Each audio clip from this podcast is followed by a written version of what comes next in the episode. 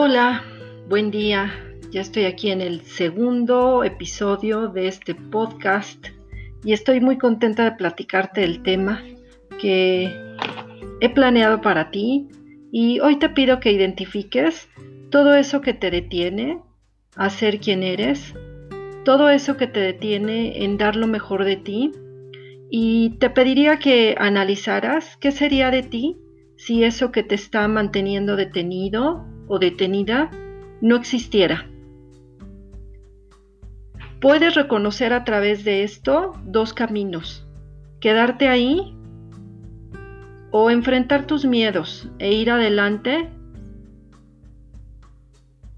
Ir por tu sueño, por lo que tanto deseas y transformar tu vida, tu día a día, a través de pequeñas metas de pequeños logros que te reconozcas, pero que saltes ese obstáculo que te está deteniendo.